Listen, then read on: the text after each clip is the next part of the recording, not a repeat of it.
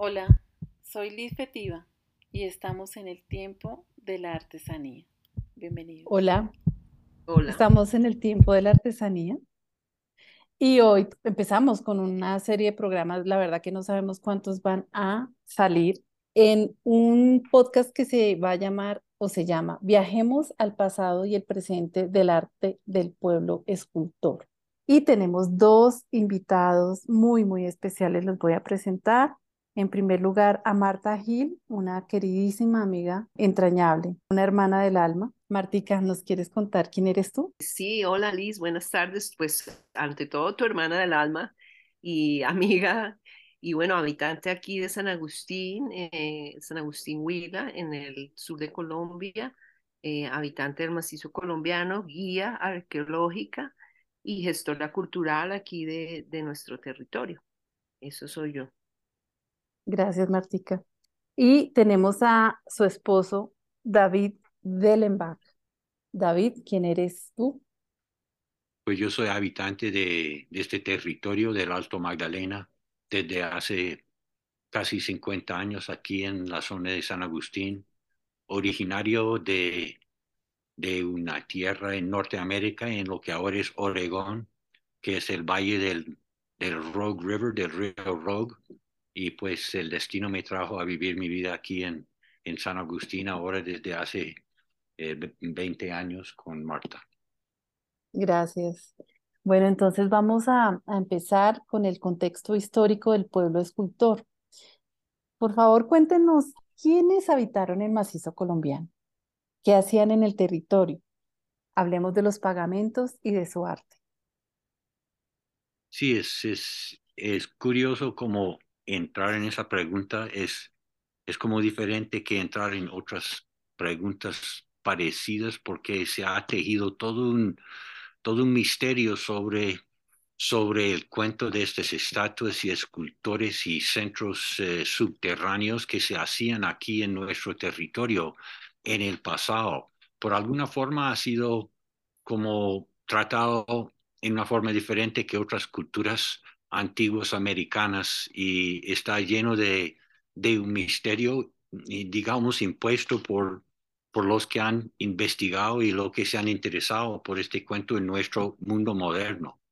Pero la verdad es que eh, el pueblo escultor, como nosotros lo decimos, porque el nombre de San Agustín es el nombre de un pueblo eh, actual, aquí no tiene nada que ver con gentes antiguas de América. Entonces el pueblo escultor eh, es el nombre que usamos para designar una fase de la historia cultural de esta zona en que vivimos.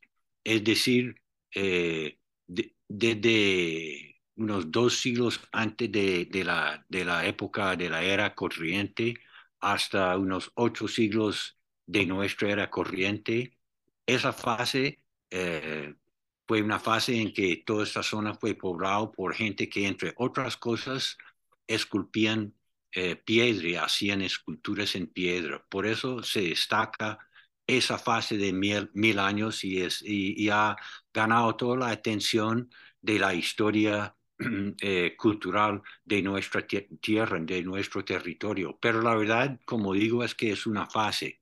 O sea, pongamos, pongamos la historia más o menos en términos ortodoxos así. 14 mil años atrás, toda América ya está poblada, de norte a sur incluso, por supuesto, nuestro territorio, que es muy buena tierra para la habitación humana. Pero esa época que, duró tantos milenios eh, unificó y a la misma vez eh, distinguió culturas en toda América.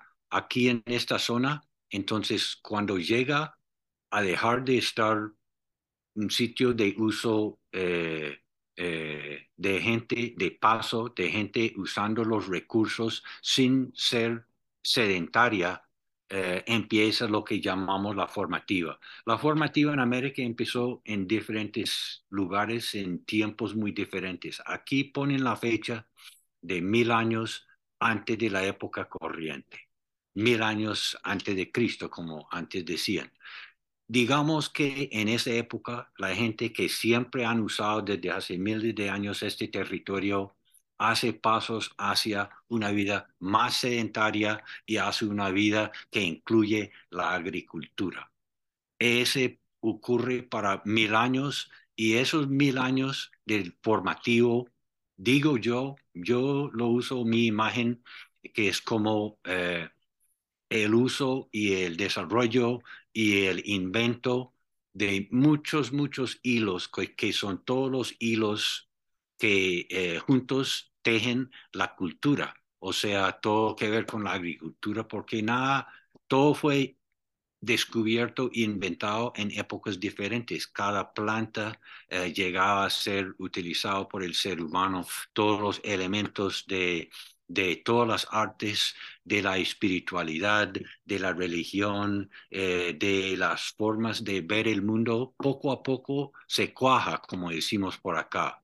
Cuando llega a cuajarse todo, ya tenemos el tejido de no compuesto de un resto de hilos individuales, sino ya se ve la obra tejida y esa obra es el fin del formativo y el principio del clásico. Esta es la imagen que uso yo.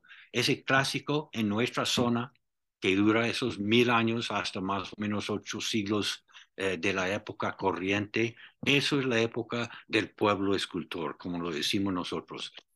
Después de siete u ocho siglos eh, de la época corriente, deja de existir esa gente, dejen de ser escultores y constructores de centros subterráneos, es decir, porque ellos no se van, no es que desaparecen, no es lo que desaparece es su forma de vida y por consiguiente la escultura en piedra. Pero la gente sigue viviendo por acá en esta misma zona, son los hijos de los que eran el pueblo escultor, ya no son escultores y duran hasta la época en que lleguen los españoles. O sea, cuando lleguen los europeos a esta zona, el pueblo escultor ha dejado de existir hace unos siete siglos y ya eh, esa época post-pueblo escultor se refiere como la eh, época reciente. Sí, y lo que elaboraron estos antiguos eh, habitantes de este territorio son muchas cientos de estatuas en piedra. De hecho, nosotros llamamos a este lugar la biblioteca en piedra más grande de América porque ellos hicieron muchísimos de estos eh, elementos arqueológicos y los pusieron en espacios subterráneos, que algunos llaman tumbas, pero nosotros preferimos llamar a estos sitios espacios subterráneos sagrados, ceremoniales, en donde ellos depositaban sus pagamentos, sus ofrendas, su, su compensación que daban ellos a la Pachamama por eh, agradecer los favores de la tierra, ¿no? Era una sociedad supremamente espiritual, supremamente agradecida y conectada con la tierra como la Pachamama y a la que debemos ofrecerle este tipo de elementos. En este caso, piedras hermosas, hermosamente talladas, colosales, algunas de gran tamaño, con una iconografía muy diciente, con elementos que viajan desde, desde las Américas hasta este sitio. Entonces ha, sido muy lindo encontrar esa relación de los pagamentos como ofrendas a la tierra a estas estatuas y vincularlas con los indígenas modernos, quienes todavía practican este, esta actividad de pagamentos y ofrendas y entregan cosas a la Pachamama a cambio de recibir sus favores y adquiriendo el compromiso de cuidar la tierra, de darle amor, de darle protección.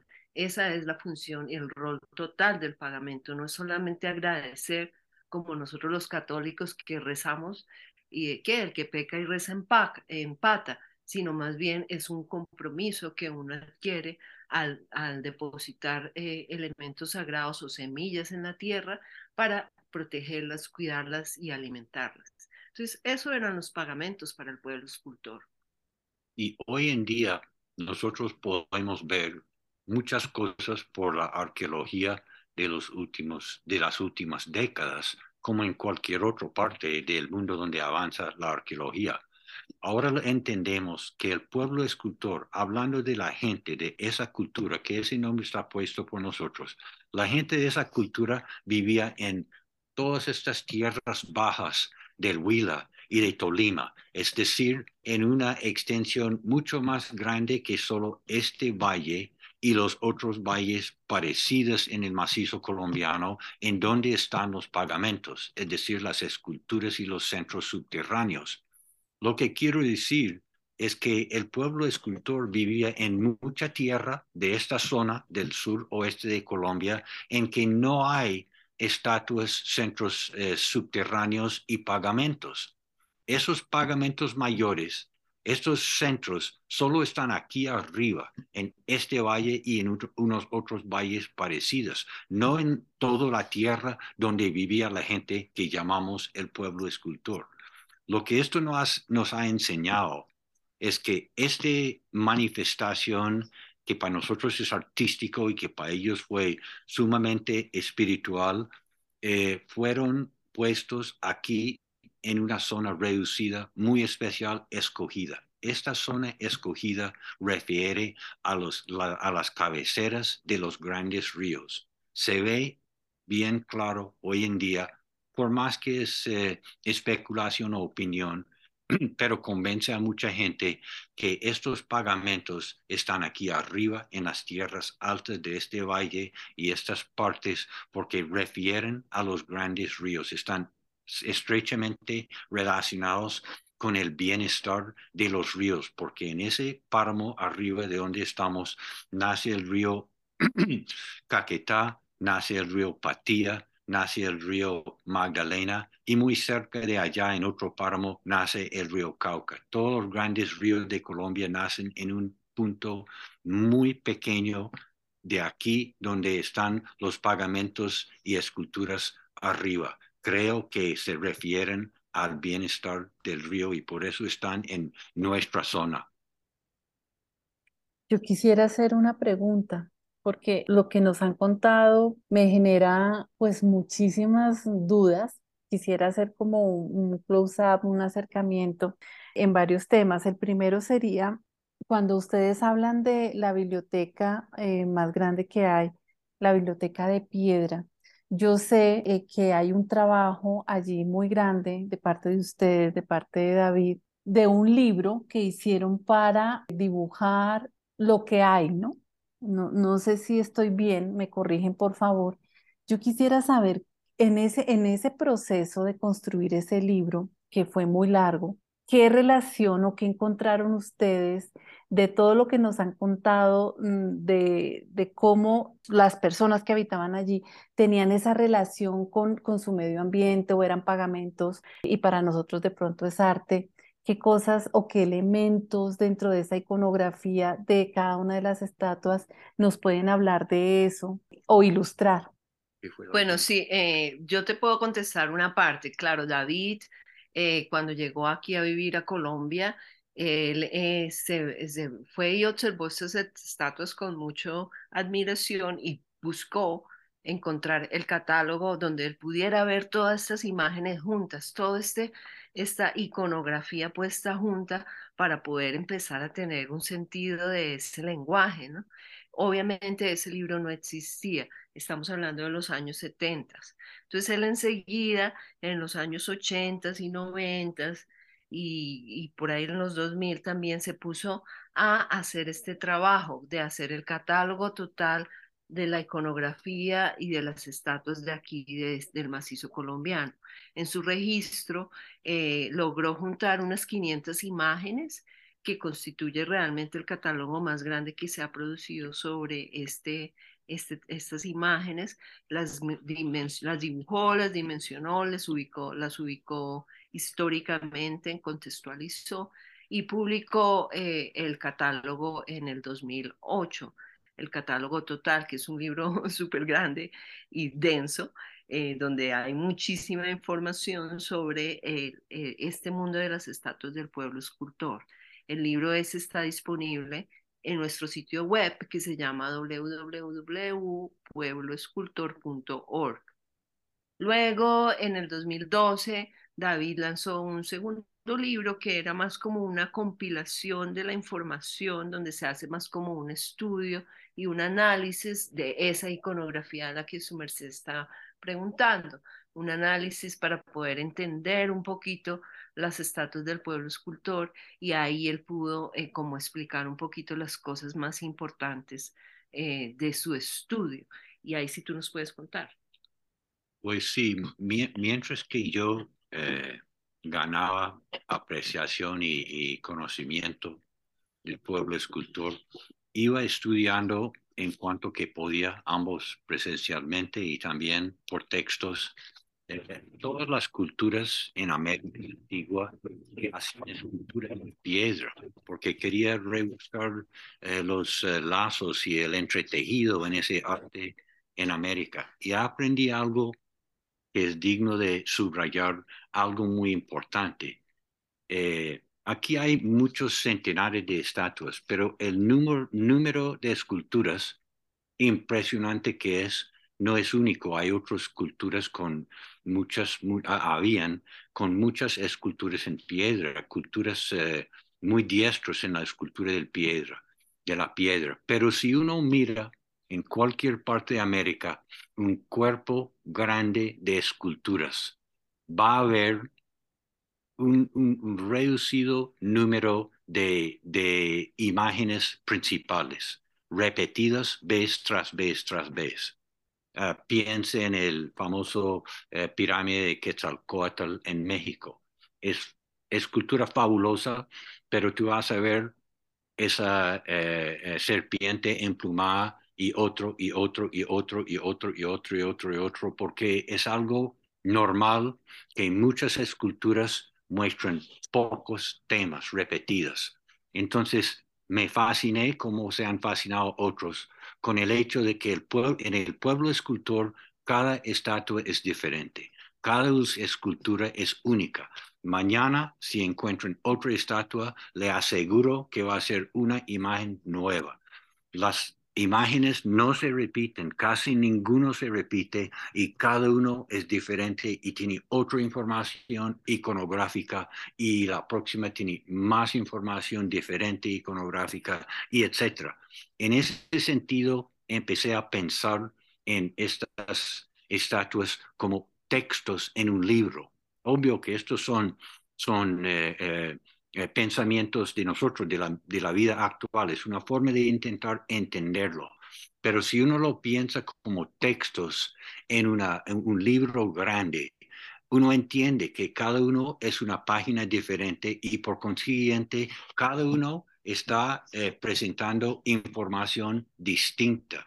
Ahí sí yo entendí que esta bibliografía de textos no tiene par en América tantos diferentes informaciones divulgados por un grupo de escultores es único en América. Y realmente quedo admirado con el hecho de que nos mostraban digamos la mitología, digamos el pensamiento antiguo, digamos eh, las formas enfrentar el mundo antiguos en una forma más voluminosa que cualquier otra cultura en toda América, incluso estados grandes, eh, imperios grandes. Aquí, en este valle sencilla, donde la gente vivía en vidas muy sencillas, muy no materialistas, fue la libertad máximo de expresión en toda América. Me quedé admirando ese hecho y está vinculado con el hecho que estoy refiriendo ahorita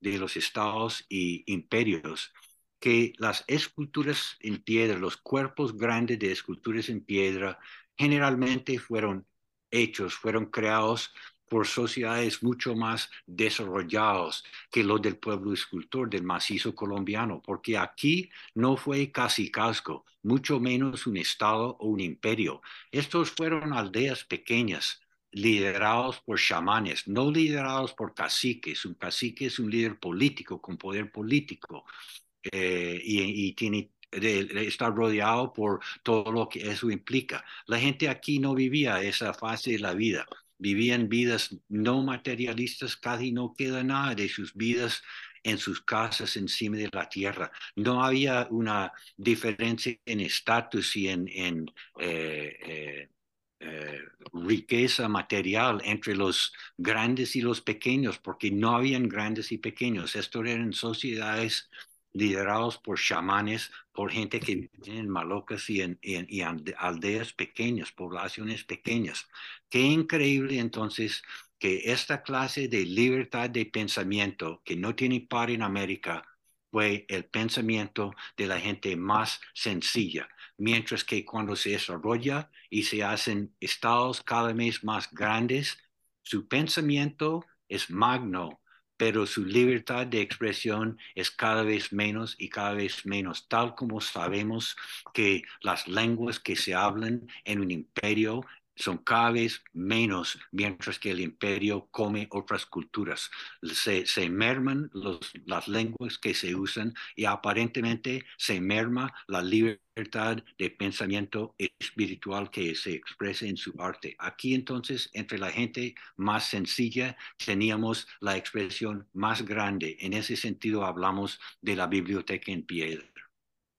Y lo chévere para mí también es encontrar... Eh, elementos de esa iconografía de, aquí, de este lugar, en otros sitios importantes de arqueología en América, como en Chavín de Guantar, hay elementos repetitivos, elementos muy importantes en la estatuaria en piedra que se repite aquí, a pesar de que esa cultura chavín es mil años más temprana, más joven, antes del pueblo escultor. Lo mismo la cultura madre olmeca en México también compartimos algunos de esos elementos iconográficos. Entonces es muy interesante hacer un repaso de esas culturas y encontrar ese vínculo que, se, que viajó por el tiempo y el espacio y llegó y se insertó en elementos iconográficos de aquí el diccionario para interpretar esos elementos, ahí está el problema, ahí, ahí ese diccionario está un poco embolatado, pero sí hay formas de estudiarlas en una manera comparativa con otros sitios importantes de escultura lítica en América. Así es, perdón, que iba a agregar que las imágenes, los eh, símbolos que se usan, ellos perduran ellos siguen y siguen a través de los siglos, pero no podemos hacer el error de creer que su sentido no cambia. Tiene plena libertad de cambiar el sentido, pero todavía vemos la, continuidad del uso del lenguaje en América. Entonces, pues el lenguaje tan diversa me hace pensar que cada estatua, cada escultura iba para él que entendía ese lenguaje con toda una narrativa complicada y compleja y interesante, tal como para un cristiano el simple eh, símbolo de la cruz lleva toda una biblioteca de sentidos y de explicaciones, porque ese símbolo contiene una narrativa muy compleja y, interesante. Así con las estatuas del pueblo escultor. Nosotros no sabemos leerlos, pero seguramente cada uno, por sencillo que parezca, eh, contiene dentro de él para el conocedor, para el lector que sabe toda una narrativa importante que nos hablaría de sus vidas y sus creencias. Sí, así es. Me han dejado bastante emocionada con lo que nos han contado y, y, con muchas ganas de volver allí porque realmente, y puedo hablar de, de lo que yo sentí, sentí una energía muy especial, muy, muy especial, una paz y un tema que yo de verdad que no tengo palabras para describir. Y quisiera preguntarles a cada uno de ustedes, entiendo que eh, lo que nos acabas de decir, David, eh, y, Martica, que la lectura, pues es una lectura en este momento de una persona que tiene ojos del siglo XXI y obviamente seguramente se va a quedar muy pobre en cuanto al contexto de, del momento en que se hizo esta estatua. Sin embargo, quería preguntarles a cada uno de ustedes, ¿cuál de todas las estatuas que, que hay allí, o, o sí, pues yo sé que de pronto no es solo una, pero si quieren mencionar una eh, que, que, les haya transmitido, no sé, o, hayan sentido especial admiración, ¿cuál sería esa estatua? Bueno, en realidad estas estatuas son bastante poderosas y bastante energéticas y si uno siente atracción por una, siente atracción por varias porque porque son realmente eh, muy especiales. Yo que recorro el parque arqueológico constantemente, las sigo mirando y cada vez que las veo me gustan más y me enganchan más con, el, con, con lo que son. Pero hay una estatua que queda por aquí, queda fuera del parque arqueológico, queda en otro sitio eh, un poco retirado aquí en este valle, eh, que es en el sitio que se llama Quebradillas. Es una estatua muy grande, colosal, hermosa, que porta una gran máscara eh, con unos ojos cuadrados muy bonitos y es muy, muy, muy hermosa. Esa estatua ha hecho unas cosas bien importantes y es muy interesante porque a pesar de, que no es una estatua central en el parque, generalmente la gente casi nadie la ve, ella siempre está en todos lados, de una u otra forma se cola, de una u otra forma toma posiciones muy importantes, como por ejemplo, en el 2013 había una intención del gobierno eh, de Bogotá de llevarse es, un poco de estatuas a, a un tour a Bogotá eso es bastante ilógico porque realmente esas estatuas sin contexto, que es el territorio, no, no tienen mucho sentido. Es sencillamente una pieza de arte linda, pero que, que pierde todo el contexto. Entonces la comunidad aquí realmente no quiso dejar llevar esas estatuas, pero esa estatua particularmente estaba en el grupo de las que se querían llevar. Y cuando llegaron los trabajadores, porque esa fue una de las primeras que intentaron sacar, cuando llegaron los trabajadores del gobierno a sacar la estatua, una gran tempestad ocurrió. Una tempestad esas que casi realmente no ocurre aquí porque el clima es como muy eh, suavecito, nunca ocurren cosas muy violentas.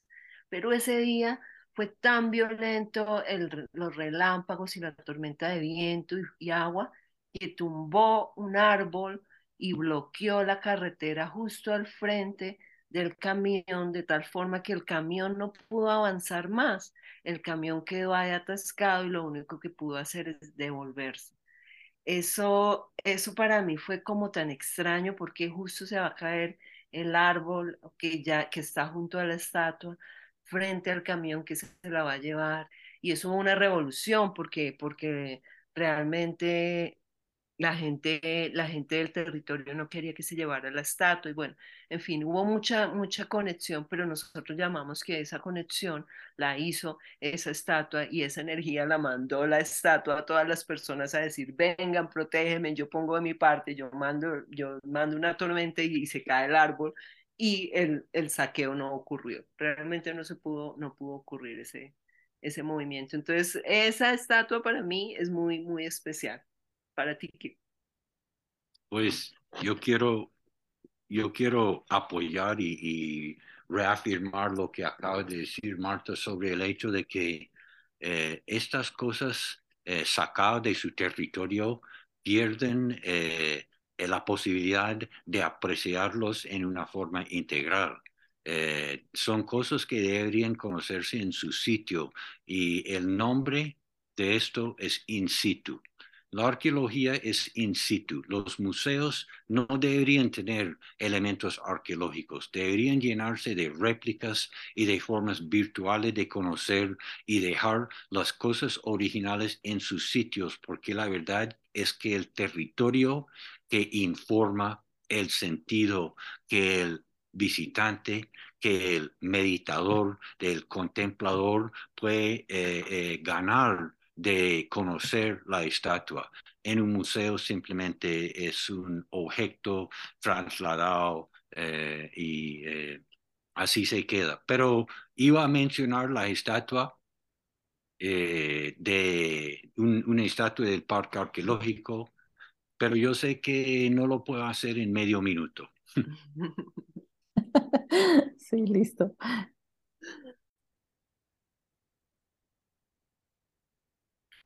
Eh, con el tiempo que llevo eh, realmente metido en, el estudio de esta iconografía, me fascinan tantos, tantos elementos de esta gente antigua que yo no podría eh, honestamente decir que hay uno que me fascina más que otros, pero los cuentos son muchos y las narrativas valiosas son muchas y, y ahora en el momento estoy pensando en una estatua que de hecho, a pesar de lo que dije antes, se repite, son dos.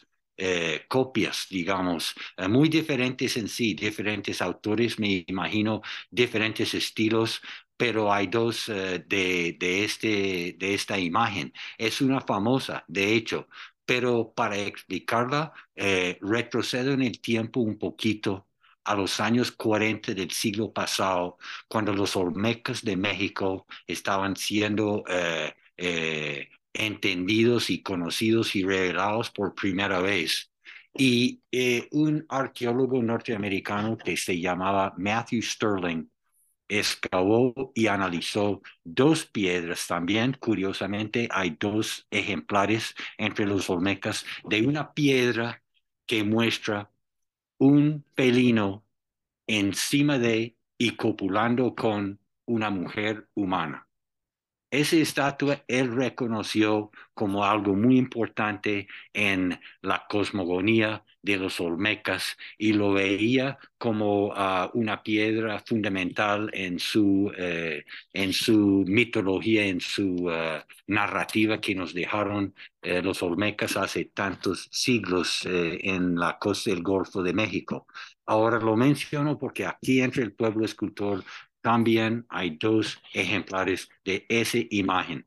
Han sido muy mal interpretados por muchos eh, diferentes estudios y arqueólogos y hasta incluso por tal vez la mayoría de los guías hoy en día. Pero el antropólogo eh, colombiano Gerardo Rachel Dormatov hace 40, 50 años ya había entendido, ya había comprendido estas dos piedras del pueblo escultor mostrando esa imagen son copias de una imagen de mil años antes entre los Olmecas. Y tenemos esas dos piedras hoy en día. Uno está en el parque arqueológico, aunque eh, su sitio original es un sitio que se llama Uyumbe, que va siendo parte del casco urbano de San Agustín hoy en día, ah, hacia el... Eh, este de nuestro pueblo hacia Pitalito, eh, medio kilómetro del centro. El otro está en un sitio que se llama La Pará, eh, bien arriba, aquí donde vivimos nosotros, hacia eh, la vereda de Arauca, en un sitio que se llama La Pará. En estos dos sitios, en Uyumbe y en La Pará, los antiguos nos dejaron esta imagen impactante de un gran felino populando con una mujer humana. El sentido que entendía eh, Rachel Domatov y el sentido que, que, creo que entiendo yo es que ese felino, esa, esa, esa piedra, nosotros en nuestra terminología lo llamamos el, el eh, felino procreador, porque el gran felino será, será el, eh, el elemento masculino y la mujer que aparece como una mujer es el principio femenino, pero la mujer está en esta cultura siempre acompañada y simbolizada por la serpiente. La serpiente es el símbolo femenina. Eh, las piedras masculinas no tienen imágenes de serpientes, solo las mujeres. La, la, serpiente vivía en el interior de la Pachamama, en los espacios generativos, cuevas, etcétera, dentro del cuerpo de la Pachamama, que quiere decir la tierra misma. Mientras que el felino, el elemento masculino, eh, vivía en la superficie de la tierra. Eh, la conjugación de estos dos elementos, creo que estoy leyendo en estos, estos textos que para los del pueblo escultor, ese felino masculino y esa mujer Pachamama eh, serpientesca eh, se unieron para formar el origen ambos de la raza del pueblo escultor y de eh, los elementos eh, reinantes espirituales de ellos. Creo que es por eso que tantas estatuas llevan comillos, no porque son los hijos de la serpiente, como han eh, perdón, hijos del, del felino,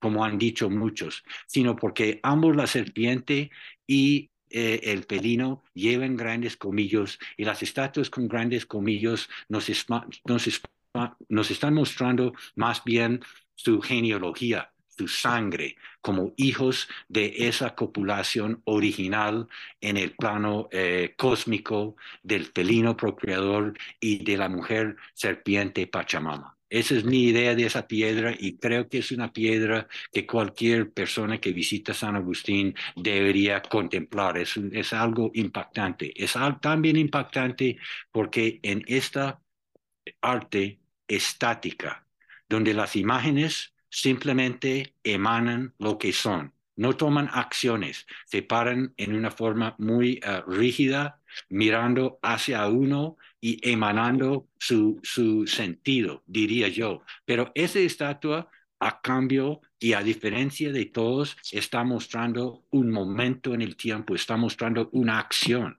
No son eh, eh, estáticos, son activos. Por eso esa imagen vista en esas dos eh, esculturas me parece muy única y especial.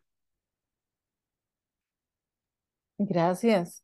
Yo, yo la verdad quedo un poco pensativa porque en este momento me estoy preguntando por qué siempre en las muy poquísimas veces que algún profesor o, o incluso en la universidad tocamos el tema del Parque Arqueológico de San Agustín, eh, solamente se hablaba del lavapatas. Yo no sé, en ese momento cuando yo estaba estudiando, ese era, esa era como la, la escultura de la que hablaban eh, las personas que yo conocía quizás.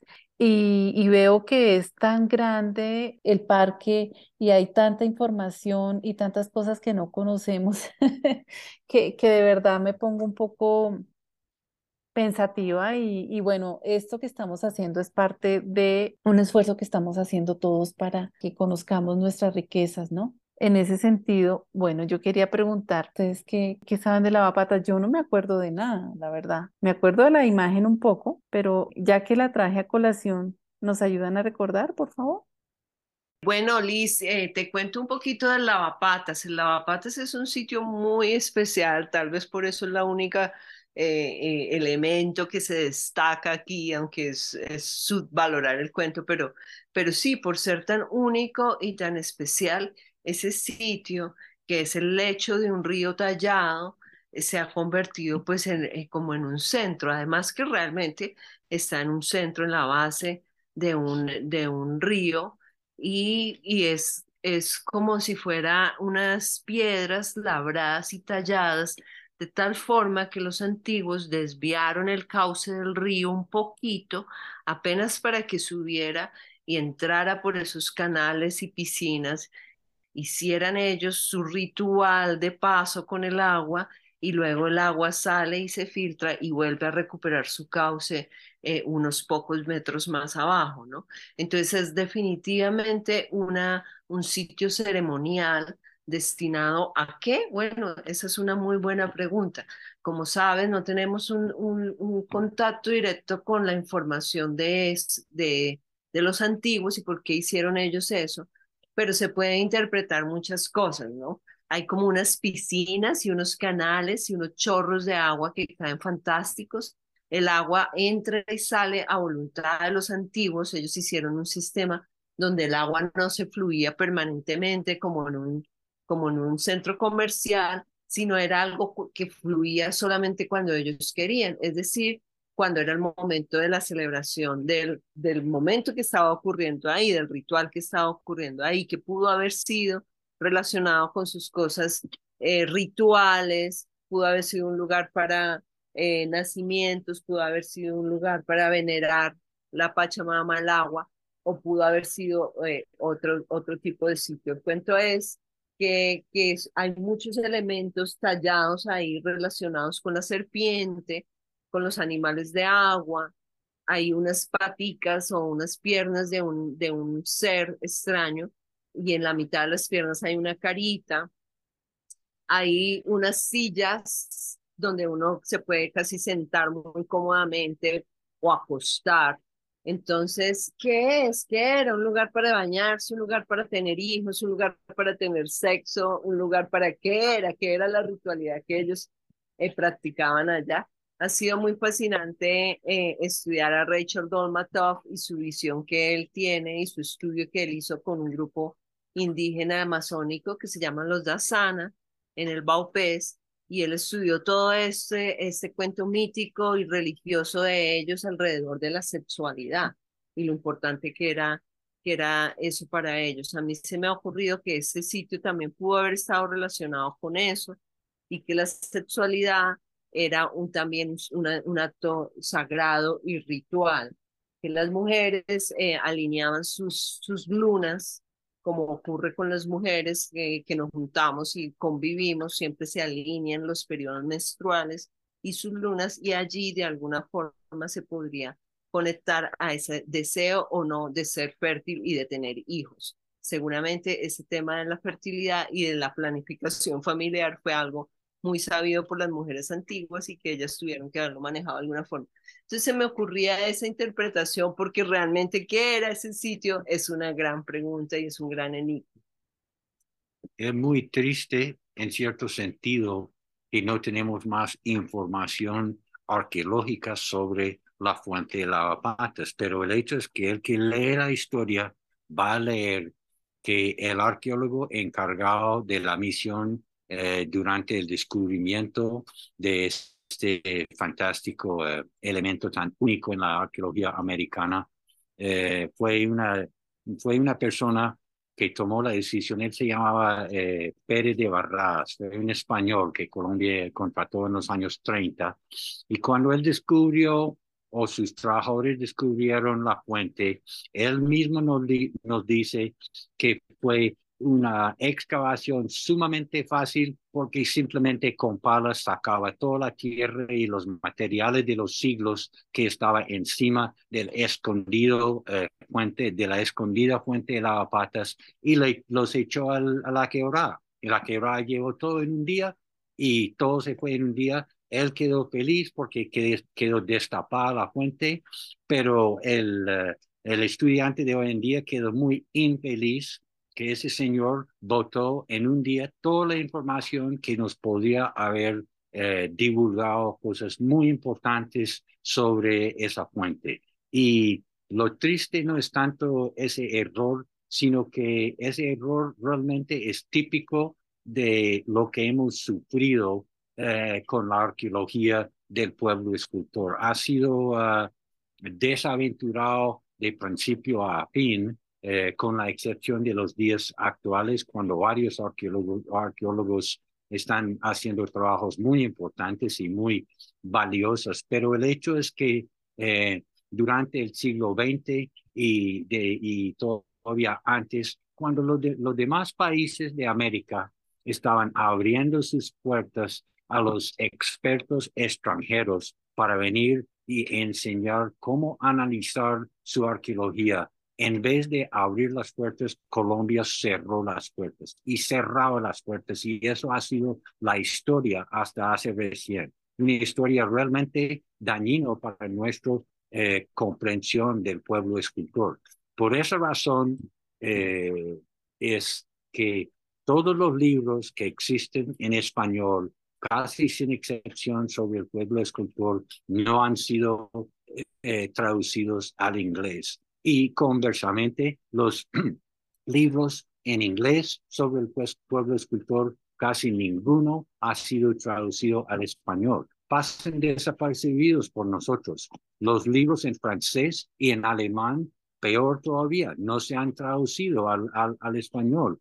El trabajo de Waurin en los años 30, el trabajo de Horst Nachtigall en alemán, Waurin en francés, Horst Nachtigall en alemán en los años 50, nosotros no sabemos qué dicen esos libros, no se han traducido, yo no manejo esas lenguas, eh, todo queda perdido. Mientras tanto, eh, Colombia cerraba las puertas a otros investigadores durante todo el tiempo en que Luis Duque Gómez fue el jefe de la arqueología en este país, de manera que el pueblo escultor no está en los estantes de libros que tienen los arqueólogos y historiadores de todo el mundo en otras lenguas. La gente en otros países, en otras culturas, cuando van a escribir el próximo libro en su cultura, en su universidad, en su pueblo, en su lengua, sobre el pueblo, eh, sobre la historia la arqueología, sobre la arqueología americana, no dispone de, de materiales sobre el pueblo escultor.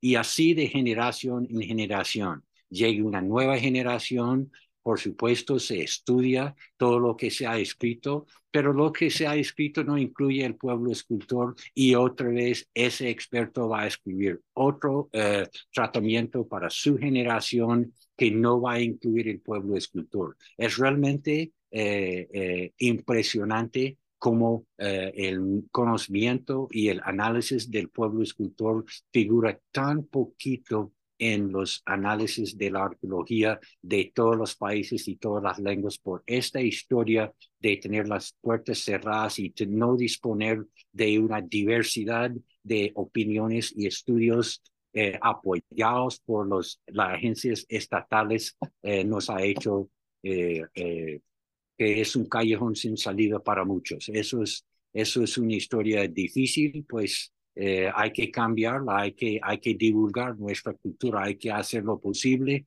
para los expertos en otras partes en su próximo paso de investigación incluyen nuestros estudios de hoy en día.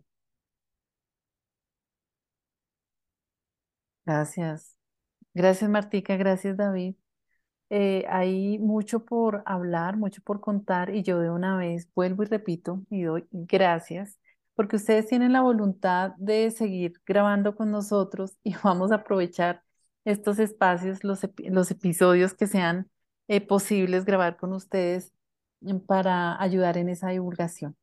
Entonces, mm, hoy vamos a dejar hasta aquí este episodio por cuenta de una tormenta que se está avecinando allá en donde están ustedes, allá en San Agustín. Eh, y que ya nos, nos bajó un momentico el internet. Eso. Muchísimas gracias, Lisa Adriana. Qué lindo, qué lindo poder compartir contigo y con tus oyentes, con las personas que escuchan tu podcast. Y bueno, muchas gracias por tenernos en cuenta y por querer conversar con nosotros. Muchísimas gracias, amiga. Gracias. Les mando un abrazo enorme y hasta pronto en el tiempo de la artesanía. Chao.